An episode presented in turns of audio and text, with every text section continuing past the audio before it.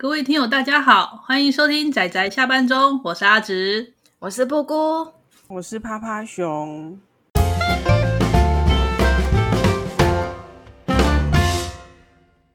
大家今天看漫画了吗？看了，而且看了两个礼拜。哦，这个对 我我也这套我自己看了两个礼拜。我今天也看了一整天的漫画。好啦，我们。我们来介绍今天要跟大家算是讨论兼推荐的这部漫画。台湾这边的翻译叫做《非战特攻队》，它的原文是呃，那算德文吗？它的原文是写成德文，然后意思就是直译过来叫“南瓜剪刀”。作者是岩永亮太郎。他这部作品是在二零零二年的时候开始连载。那连载到现在，它还在继续连载中，已经连载了十八年，耶，好久哦。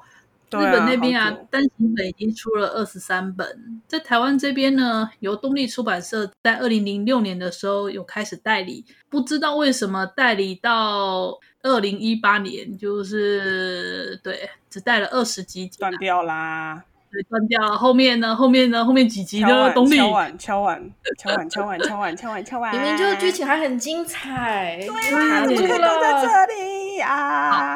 我知道，大家我们都冷静，大家要冷静面对这件事。其实我觉得这一套基本上没有什么冷场，它每一集都还蛮精彩的。它就只是，嗯，它就只是整体来讲有关政治跟军事，然后又相当的厚，所以就是它其实没有那么好啃。但它其实剧情上来讲真的是很棒，对啦，到底为何？对，所以这部漫画就《非战特工队》，我还是叫《非战特工队》好了。它是它之前有动画化过，所以可能有些人会对它有印象。就是如果只看动画的话，有有有啊，金金真的，而且其实动画还不错。动画的话是在二零零六年的时候，那为什么没有红？我也不知道啊，他大概两季吧。二零零六年的时候播了二十四集的动画，我还有印象哦。那时候在那个时候，我就是天天都有追他，就是就是他那时候在真那个电视上播的时候，我那时候是看电视追的。对，你看人家布姑都有看，我完全没印象，因为我是漫画派的。等等，哦哦，好可惜哦。我们刚刚刚布姑有稍微介绍一下《飞弹特工队》它的性质，《飞弹特工队》它就是。它其实是一个架空世界，那背景大概是有点类似，它那个科技文明大约是二次世界大战之后吧，大约是对二次世界大战之后那个时期的文明科技的感觉。背景是发生在帝国，主要是两个大国家，就是主角他们所属的帝国，以及与他们敌对国家的共和国。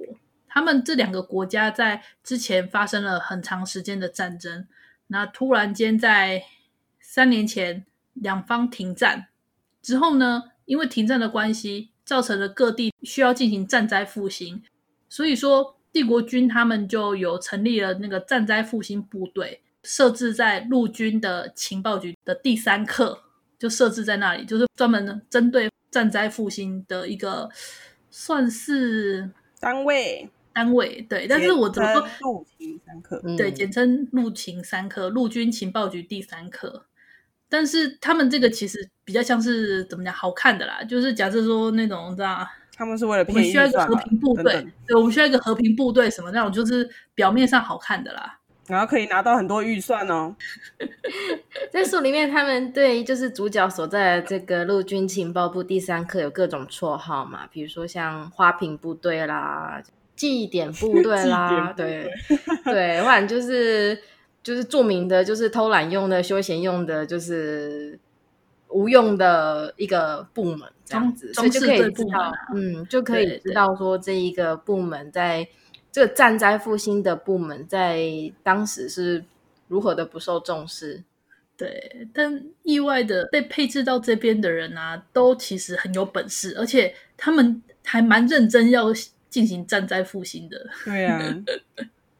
所以这个故事呢，主角算两位吧，男主角跟女主角，耶耶，就故事最大的焦点这两位，对，我觉得应该算双主角制吧，还是还是单主角？嗯、我觉得双主角吧，至少有双角啊，因为两个人的戏份我觉得还蛮都还蛮多的，没有特别偏重。好，那我们就先从女主角先开始介绍好了。我们因为我们要讨论下去嘛，那我觉得稍微介绍一下，对，就我们之后可能就会剧透了。对，我要直接剧透。哦、我想要讲一下，就是为何他在那个除了《非战特工队》这个译名之外，为什么他的原文要用德文写作“南瓜剪刀”？哦，这个好诶，来布姑来解释一下。呃，这跟他们他们是战灾复兴的部队嘛，对不对？那他们当然在战灾复兴的过程中会遇到非常非常多的阻碍。那基本上设立这个标志的，他们的他们的课长吗？就把它比喻成，就是他们需要一把用来剪掉南瓜那厚重皮的剪刀，用来比喻自己，用来比喻自己本身。那些阻碍他们战灾复兴的，就是那南瓜厚厚的皮，那他们就要作为这把剪刀，去把那些皮给剪掉。所以是其实是有点有点可爱，有点比喻性的。比喻性的、嗯，算是一个形容词吧。比喻自己就是那把剪刀，所以他们的 logo 也是南瓜跟剪刀。可是里面有个骷髅啊。那 你要你知道，有时候我刚好读到一开始觉得南瓜剪刀，觉得是觉得好像有点不搭嘎吧。就是你是一个军事类的作品，然后这么可爱的名字，OK 吗？然后后来我看到后面第一第一课就是什么。第一大件，然后什么？第二什么举剑，然后第三银剑啊！所以他们就是用这种，就是你知道冷兵器的名字来，就是为自己的那一刻就是取一个就是简明。然后到第三课的时候啊，南瓜剪刀园艺部队，我想说真可爱，呵呵。但是它它的含义是非常认真的，我非常认同那个含义。但是我觉得这个名字取的也是非常的诙谐，就这诙谐是我觉得遍布在这个作品里面的。就是作者的恶趣味吧。这部虽然是很算是很冷硬的军事政治类作品，可是又因为作者他的浓浓的那种恶趣味跟你知道宅属性，很明显的那种，你看作者的宅属性会充斥在作品中的各个角落，所以其实还蛮亲切的。他他这一部作品就是政治军事倾向，然后他的那个剧情也相当的认真，就是很多证据的内容，就是你要很认真去细看才行。所以其实这部分搞笑的部分，它不会让整个作品的，就是利益歪掉，它不会让它变得非常的，就是不正经，它反而是一种调剂吧，会让你觉得在这个 这么。怎么讲？松口气，对，你需要喘口气，很会掌握节奏。你会非常需要这一把剪刀，真的。你看到这把剪刀的时候，你真的会有一种好像你知道，我来到了，我来到了一个就是 holiday 那种安全地带，耶，yeah, 全部剪光光。对，男女主角我们刚刚都还没有介绍，对不对？对啊，女主角是少尉，男主角是武长，然后就介绍完了，耶。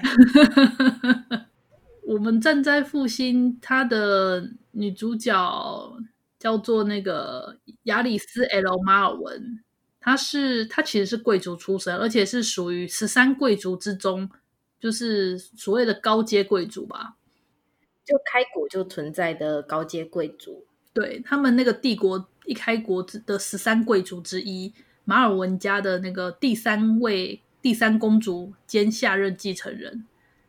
不过，因为他不顾家中反对，他就是自愿从军，是一个充满理想性的正义跟正直的那种。好帅！其实一开始我觉得他像个笨蛋诶，你知道吗？因为刚开始武长就是男主角，他还没有加入那个南瓜剪刀，就这个雾情三课还没有。他是在一次事件中，然后被女主角捡到，算捡到吧。因为那个战争在三年前结束嘛，然后武长就有点那个半退伍，因为他的部队就就解散，算失业吧，然后就失业中，就就那时候就是我们的那个女主角呢，她就带着她的那个实勤部队，就他们那个陆勤三课里面那个部队，就三个人，其实就是他跟另外两个两个，对，听起来像部队，其实只有三个人，对，只有三个人而已，然后就跑来要进行进行战灾复兴到那个村庄去。当时呢，女主角就是那种很傻的，就是那种，然后她会抽出那种身上的配件，说进攻，进攻。对啦，就像是阿呆阿呆队长会热血冲出去。对，你就觉得说，你你用常识也会想想，就说你一个贵族，军校刚毕业，然后完全没有上过战场，就是个贵族出身的一个大小姐，然后来空降来当那个什么，要来我们这边进行什么战灾复兴，那谁会管你？而且你还就这样大咧咧的，就直接就说你不对，那种二级斩这样，你就会。你就会觉得感觉很像小孩子，对，觉得他不成熟，对不对？对啊，就是，而且甚至就是他也是因为他真的没上过战场，所以其实有时候就会他自己也会可能会有一点自卑吧，就会觉得说啊，他没上过战场，好像也没真的就是有那种战争的经验，但是他还是有满腔热血想去就是处理战灾复兴这部分。应该说，这个大小姐是一个正在努力成长中的个体吧？我觉得，嗯嗯，而且、啊、而且我看得出她的成长。对，真的。虽然说她离毕业已经两三年了嘛，对不对？其实她这个出现，对，出现在我们故事中的时间点，她其实已经不是那么青涩了。其实我觉得，像我一个，她给我一开始印象非常深刻的就是那个二级战啊，你知道，就多么中二病的一句话，然后二还要惊叹号，级惊叹号，战惊叹号。他喊完这个口号不久，后面不久不是有一个事件吗？就是他要参加一个派对嘛，对不对？对，对。然后它里面就有剑舞篇。对，那他其实就有作者就有对我是觉得算是一个给他为何会说出二级战这个解释。我对这个解伏笔的方式，我很喜欢作者这个解伏笔的方式，因为他在那个剑舞篇就是说，就透过就是女主角的嘴巴就解释了啊，她身为一个贵族，她是孤独的嘛。但他要努力公平公正的，所以只要有罪，不管是贵族还是平民还是王室，都要就是有罪的人，他是正直的，嗯、有罪的就要服罪，对，就是一个非常正直的一个人，对，正直，而且其实这是相当现代的一个观点，所以他不是综合病而已。虽然说把这个观点简称成二级展，真的是非常综合病的一件事情，但是。他会细细的去用他的，就是他不是喊口号而已，他是有行动去跟他解释。可是当然，作者是用后续的故事，然后再去解释这方面。他当然是让做出了一个就是落差感吧，让读者先有一个认识上跟他实际上的一个制造的一个落差。我觉得这其实蛮有趣，读起来还蛮有趣的。对，我们一开始会觉得女主角应该就是属于心理上那种正直刚强的类型。那我们的男主角，对，女主角。女主角虽然一开始看起来像那样，那后来女主角超强的。不过这个我们后面再解释。我们现在讲也是很强的男主角。平时是个阿呆。对，男主角，男主角就是讲，我好喜欢他哦。他的属性我好喜欢哦。快点开灯，开灯就变成恶犬这样。好了，男主角他就是长得高高大大的，然后腰上挂一个提灯。男主角身份比较特殊，他是一个算是实验部队。称之为九零一 ATT 反战车列兵部队出身。那在帝国里面，因为九是一个算是忌讳的数字，因为好像他们帝国的那个皇帝在九月九号战死来干嘛的，嗯、所以他们军队忌讳用九这个代码。可是呢，实际上其实存在一个他们实验部队，就是以九为代码，透明的九号，对，被称之为透明的九号，就是他们不存在，可是他们其实又存在的。中二，好帅！我记得我看的时候是现场，好中啊，可是好帅哦，好喜欢。那我们主角他就是一个实验部队出身，而他所属的这个部队呢，特长就是以肉体之躯的步兵，零距离把战车干掉。听起来就非常扯的一个部队，好可怕呀！呃，一般人看到战车，基本上是肉体秩序是不可能敌过战车的。可是他们就是利用那种一种提灯，只要打开提灯，然后就会跟那个他们身上被植入的算是筹码干嘛，总之就是会产生共鸣，然后就会克制住他们的恐惧感，他们就变成不怕恐惧、不怕死的士兵，配备一种大口径的枪。他们就接近战车，近距离，然后对战车直接开枪，然后直接射杀里面的驾驶者，是用这种算是以血肉去换的作战模式。对，这就是男主角他所属的部队。听起来就觉得很悲伤。我看的时候，我真的是觉得很悲伤。就是他们那个部队全部死光，只剩他一个。好，结束。还有一个是那个穿防火衣还是什么的，那个那是其他部队。我觉得你都讲太快了。他们其实还有其他的部队。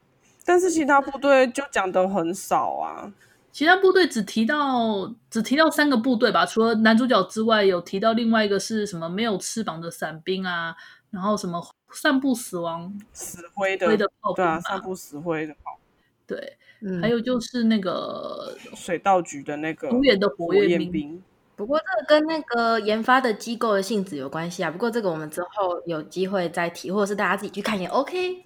对呀、啊，对，反正。这些实验部队他们会因为他们也是战灾，后来那个主角他们这个陆勤三课有以平复战灾的名义有去算是讨伐嘛，算是去对讨伐他们，讨伐，我的用词有点怪。所以就是后面会有稍微登场一下这些，但是并没有把所有的实验部队讲出来。总之就是武长因为那个陆行三课的少尉他们过来，然后就因而结识，然后少尉就说好啊，你就回归部队这样子，就把他编收。后来就是我们原本失业的男主角就就到那个陆行三课报道这样子。男主角是一个刚刚说的嘛，就是高高大大的，但是他其实在没有开那个提灯化身成杀人机器之前，他是一个怎么样，内心温柔纤细的人嘛，纤细，对，狗狗对，所以他其实对，就是虽然身体娇小，但是内心刚强的少尉就是有一种憧憬，嗯，对呀、啊，对，但是我们主要男女主角中间就是重要的爱情线，就是他们两个之所以是 CP 的重要原因。不过他们产生爱情感情大概花了二十集以上，真的 超过二十。真的，我们我们真的总等到这一天了。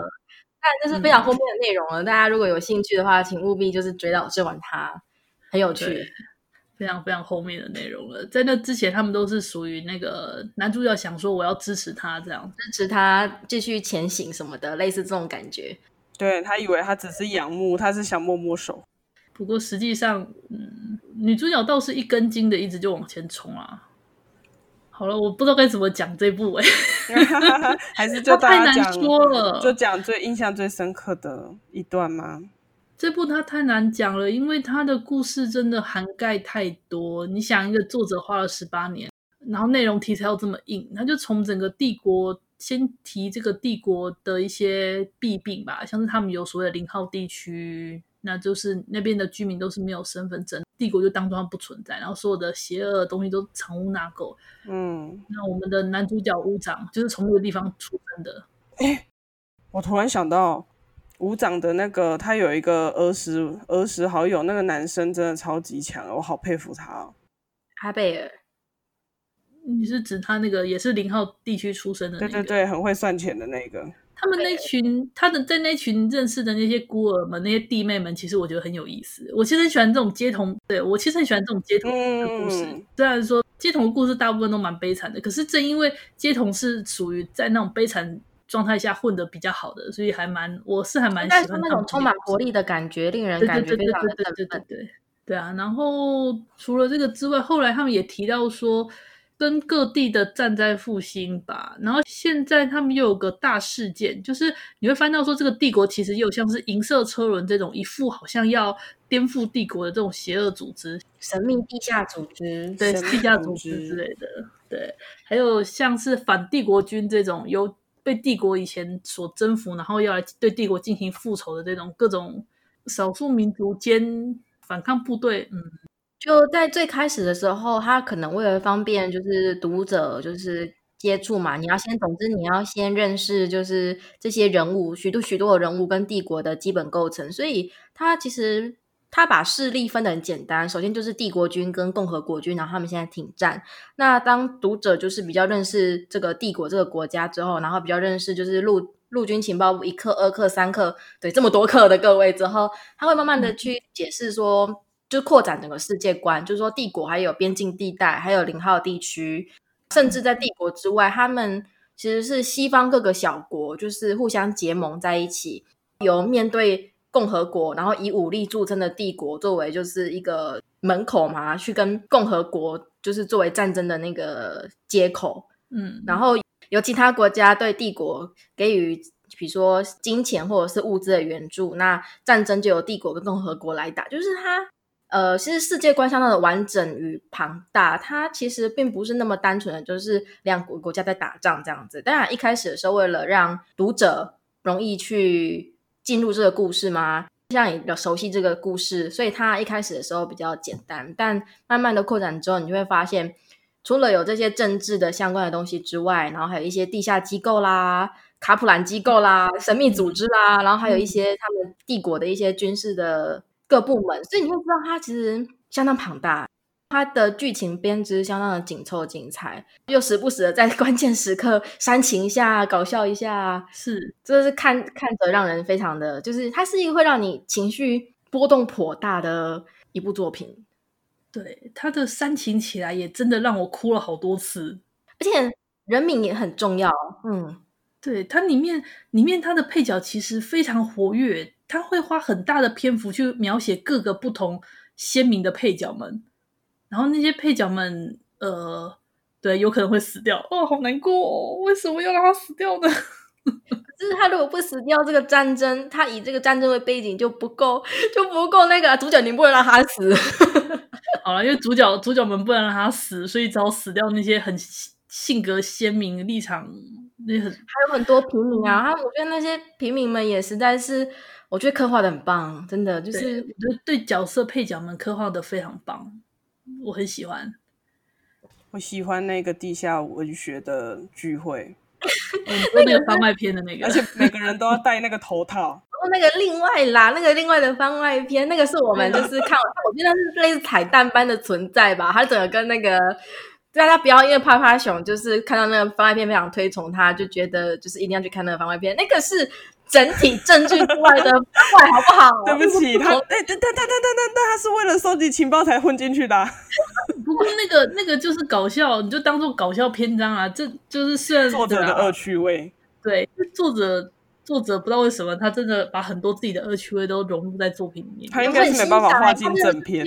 他的在搞笑，因为实在是好那个剧情，如果我们认真的讲，实在是非常的胃痛。嗯。嗯有喜欢的角色便当了，太多。对啊，我是觉得还有看到，就是诸多的，就是很多平民，就是他们那么努力的在挣扎。可是，你知道人性嘛？他就是把他画的主角是特别的，主角他的内心是刚强，他是特别的，但其他人不是啊。嗯，尤其是那些平民们，他把这边真的画的很好，我真的很喜欢，就是就是边境篇那一个，就是处在帝国跟共和国边境篇那一个篇章的故事，那边的人民，我觉得。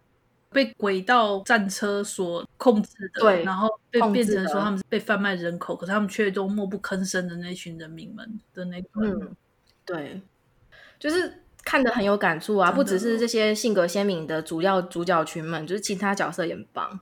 哦，不过其实，在看的时候有，有一方面也会觉得说在，在他在描绘那个人为战灾的部分，那些有一些甚至是就是热爱热爱战争的人，可是因为他们战争是他们的唯一，结果战争结束了，变成说和平，然后他们有点，我觉得也有点像 PTSD 耶，就是他就没有办法去活在一般就是社会中。然后就变成人为战灾了，被清掉了，这样。对，就是我觉得这部《非战特工队》它有很大的篇幅，或者是说，它常常试着去提纲挈领的去借着主角的口去定义，或者是提问说什么是战灾，那什么是战灾复兴？它就是不断的在提问，然后它可能随着事件的不同，然后主角会有不同的感悟，那他的他的答案其实也在更新，我自己觉得。有有有有有。这是他不断成长的证明，他的答案在更新。那他甚至还会用这个来举例啊，像那个零号地区那里啊，他甚至把战灾拿来比喻成，就是我这样讲，我会不会讲太多啊？就是有那时候，就是有一个就是以经济活动为建的实业家嘛，对不对？想要扫平就是零号地区这边，那他就反过来站在零号地区的立场说，假设这是一个国家，那你就是外力，你就是我们要扫除的战灾，就是。他把战灾的这个定义整个扩大了，就是他不只是就是战后他们必须去解决那些问题，不是说你去分分享那个浓汤跟面包，那个赈灾就是所谓的战灾复兴。他其实不断的在提问这件事情，因为有很多人不断的在询问，就是女主角跟这个陆勤三课嘛，就是说，嗯，这个陆勤三课花瓶部队你为什么要存在？还不如解散，然后把这笔经费拿去。救济更多的民众，这样才是实际上的战灾复兴啊！你们这个存在的意义在哪里？你们区区几个人能救多少人？一千个人里面，你们顶多才救一两个，那这样子，这样你们的意义何在？还不如解散，把这个经费分出去。其实主角也是非常认真的在思考，然后他提出了许多不同的答案。当然，他有一个答案，我觉得我个人还蛮喜欢的，就是说战灾复兴不会有终结的那一天。所谓的战灾复兴。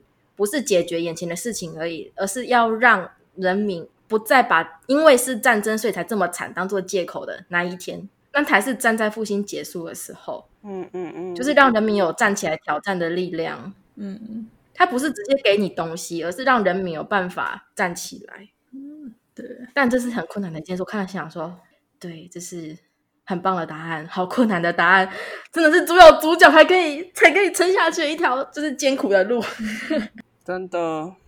然后那时候就很开心，还有男主角，还有武长啊，还有武长陪他，还有大家陪他，还有各位陪他，大狗狗。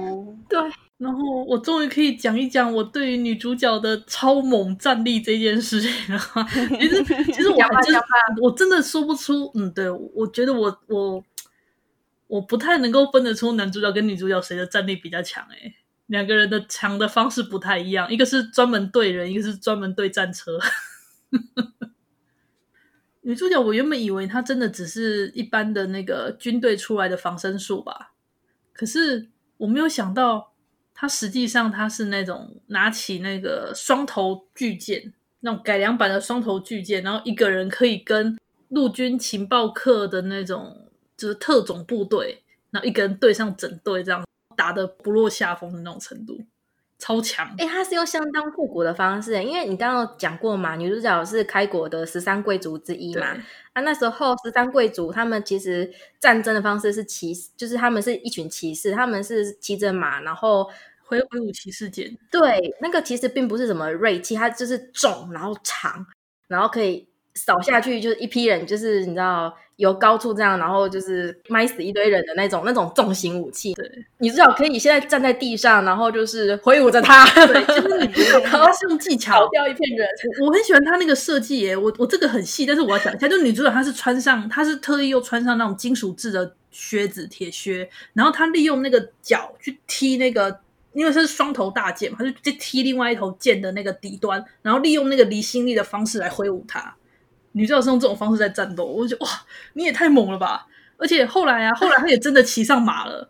而他骑上马之后呢，他又穿上特制的盔甲，然后跟战车对干。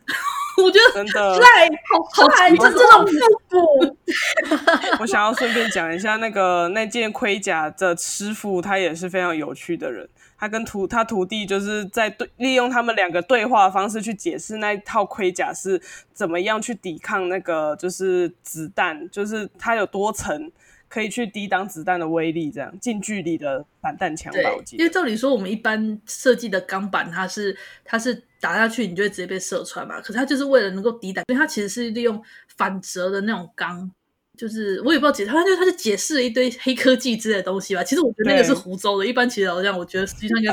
可是我就喜欢这边啊，这种这种非常有根据的胡说八道，真的太棒了，真的有根据的胡说八道，我超喜欢的，就是那种好像，而且他还有一个胡说八道，很有很有道理。还有，其实我觉得他那些世界观跟政政治什么军事那个，其实也都胡说八道，但是就是稍微有点根据，然后开始胡诌一通，我真的就是觉得，可是真的又说出一道套道理，也会让你想要说，哎，好像真的可以这样，对，好像他构。出一个世界观，我觉得好像可以哦。我差点就被那位师傅说服，说原来那个马尔文少尉是男的，这样 是少爷，是少爷，他 怎么可能是女的？然后说那个胸肌有点大，比较纤细，我想靠腰啊，有点清醒，笑死了。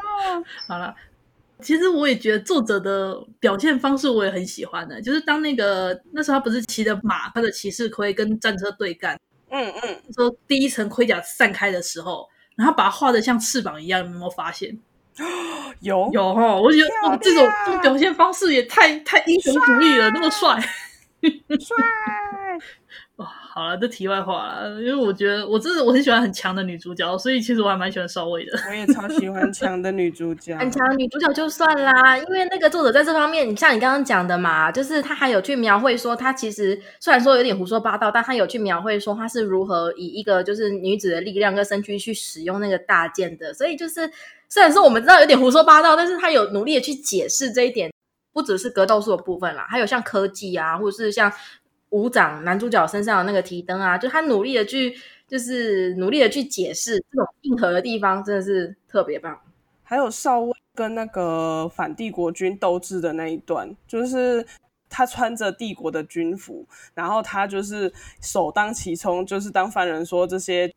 大国的特使的翻译官都可以走了，这样，但是没有人为了尊严，贵族的尊严，大家都不敢走。可是他却穿着军服，然后就走第一个，然后被大家丢石头。啊，我知道那那一段就是气势取胜嘛。我我我如果嗯、呃、仔细说明一下，就是说那时候反帝国军就是把那时候各国来帝国出使的外交的那些大使都变成人质，然后他当然就是就是说部分人你可以走啊，我会放你走。当然就是大家都不相信嘛，都不愿意迈开第一步，怕一出去就被射杀什么的，不止丢命还丢脸。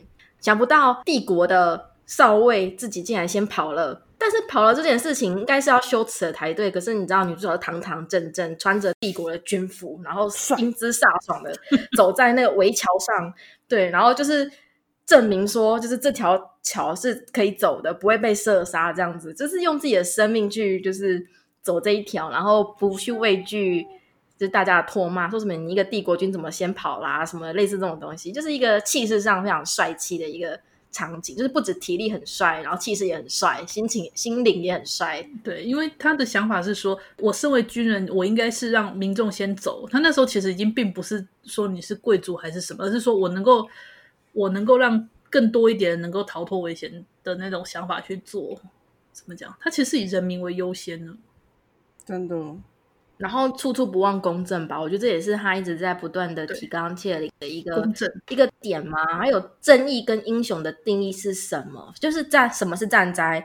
那什么是战灾复兴？那正义跟英雄的定义是什么？其实这部就是作者不断的在提问这些东西。可是你也知道，主角的答案一直在变化。当然他有他自己的原则，但其实我是觉得他的答案是一直在变化的。那他也会写出来，就是。剧中的各位，大家的立场不一样，大家的争议其实也不一样。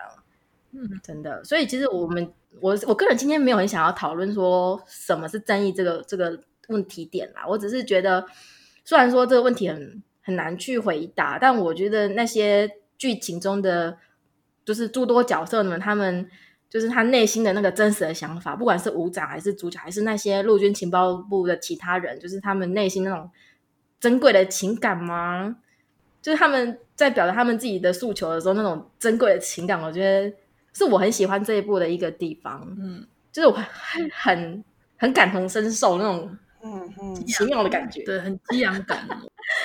我很喜欢他那个激昂感，就是当那个角色他们声嘶力竭在那个呐喊出他们心中的情感跟他们的想法的时候，我觉得会很动容啊，真的。对，趴趴熊想补充一件事情，你说，你说。我记得剧情里面有提到说，我忘记他们好像是情报部的课长，然后再跟诶还是局长，就是在跟别的另外一个部的讲话。他就说：“你没有想过为什么这个战灾复兴的部队会放在情报课吗？因为他们除了做战灾复兴，也做情报收集。”嗯，对，他有说，他有说，就是说，如果他们是没有放在情报部门的话，诶应该说，他们的情报部跟正在复兴这两个这两个合在一起，他们认为是一个好的结合。因为他如果是以军队的名义去情报收集的话，人民就会觉得啊，战争是不是又要开打了？然后就会紧张起来，封闭起来。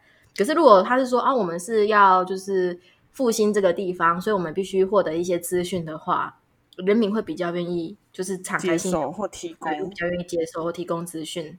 所以这是一个好的结合。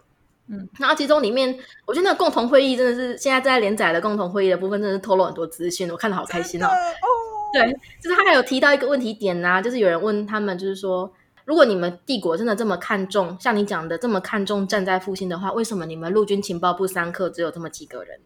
嗯，然后女主角就说，对，就是我们只是来募款的，直白的讲了。我觉得很有意思，嗯，就是我们很认真，我们就是的确是，的确是非常认真这件事情，但是我们的存在只是来募款的，对。但是他也有提到，他说就是上面的人，非常重要，对吧？上面的人如果觉得他们这些人就够了，那他们就会把所有的就是力量都投注在这上面，这样。对啊，就是说。就是等于讲，他不是这几个人就可以代表一个帝国，而是既然只有这几个人，那表示说整个帝国是一心一力为的为着站在复兴。当然，这是女主角提出来的反驳点，我觉得反驳的非常的有有意义。当然，整个帝国是不是这个情况，我们另外讲。但我觉得他反驳的很棒。嗯，女主角，女主角就真的是所谓的公正的代表吧。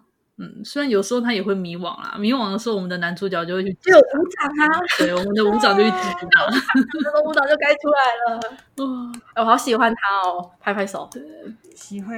不过舞长一旦提灯打开的时候，真的好可怕哦，眼神涣散，有没有瞳孔？可是他后来他不是有说嘛，那个杀了他，杀了他，一开始好像是说要杀了就是敌方嘛，嗯、对不对？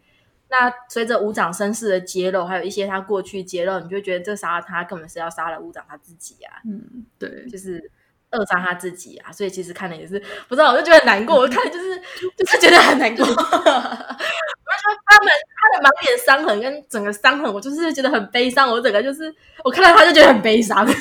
我我其实我喜欢看女主角进入战斗，可是我当男主角进入战斗，我就会觉得拜托不要再打了，看起来好惨哦。应该说，我不想要让男男主角就不是一个适合战争的人。真的，我是发自内心的。他每次的战斗模式都是全身伤痕、鲜血淋淋的，因为他是那种以肉体去争战车做零距离战斗，所以他每次他很很多幕其实都有男主角脱掉衣服的画面，因为看他全身满是伤疤，我觉得看了唉很难过。我记得男主角他会就武长他会做噩梦，然后他每次的。对，他常常做，然后经常的那个让他唤醒，就是把他从噩梦拉出来的都是都是少尉，是的，他的光，这是非常经典的救赎戏啦，双向救赎吧。嗯、对，但是我觉得很棒啊，老套但是很棒，当然王道就是最好的，真的 美味的王道。我觉得我们其实也可以把焦点放到其他人身上嘛。我们刚刚也提到了，就是。他这部作品啊，在硬核的表现那些政治、军事、科技，然后甚至是武斗技术的同时，他角色的刻画也相当的激昂活跃嘛。嗯，对。除了我们刚刚不断提到的男女主角之外，我们可以来讲一下印象深刻的其他角色吗？我们说先从三克的其他人来聊聊。三克也可，也可。我最喜欢那个，真的就是那个军乐部的调过来的那个名不见经传的。小孩，军乐部，军乐部，你说的是昌华舰队？对啊，原本在军乐部，然后他被调来，算他大部分的。你说的是那个莉莉史提金，就是那个双马尾的那个看起来很朴素的雀斑女。对，莉莉，她有雀斑吗？莉莉就是，嗯，都是端茶送水啊，然后照顾狗狗啊，哦、超猛的。在他还没有他他还没有显示他超猛的能力之前，他就就他就哼着歌，然后旁边人就说：“这不是共和国的歌吗？”他说。虽然是共和的国歌，我很喜欢的，就是我觉得对，就是这样子。音乐、艺术、文化这种东西本来就不是会不会分国界的啦。说对啊，所以我那时候就很喜欢他了。就在最开始的时候，在第一集吧，第一集统合建构者，你说统合建构者那位小姐，对对对对。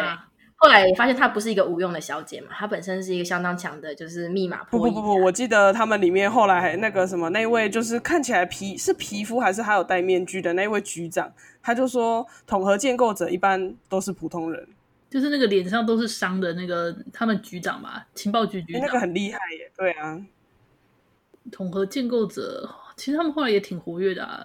我就说了，三课里面其实每个人都意外的都很有本事。对，很强。对，就是那还有那个谁，那个那个搭档，嗯、那个欧欧雷鲁多跟马奇斯这两个搭档，两个准卫，对，准卫搭档们超帅的。有时候他们聊天还会推进剧情。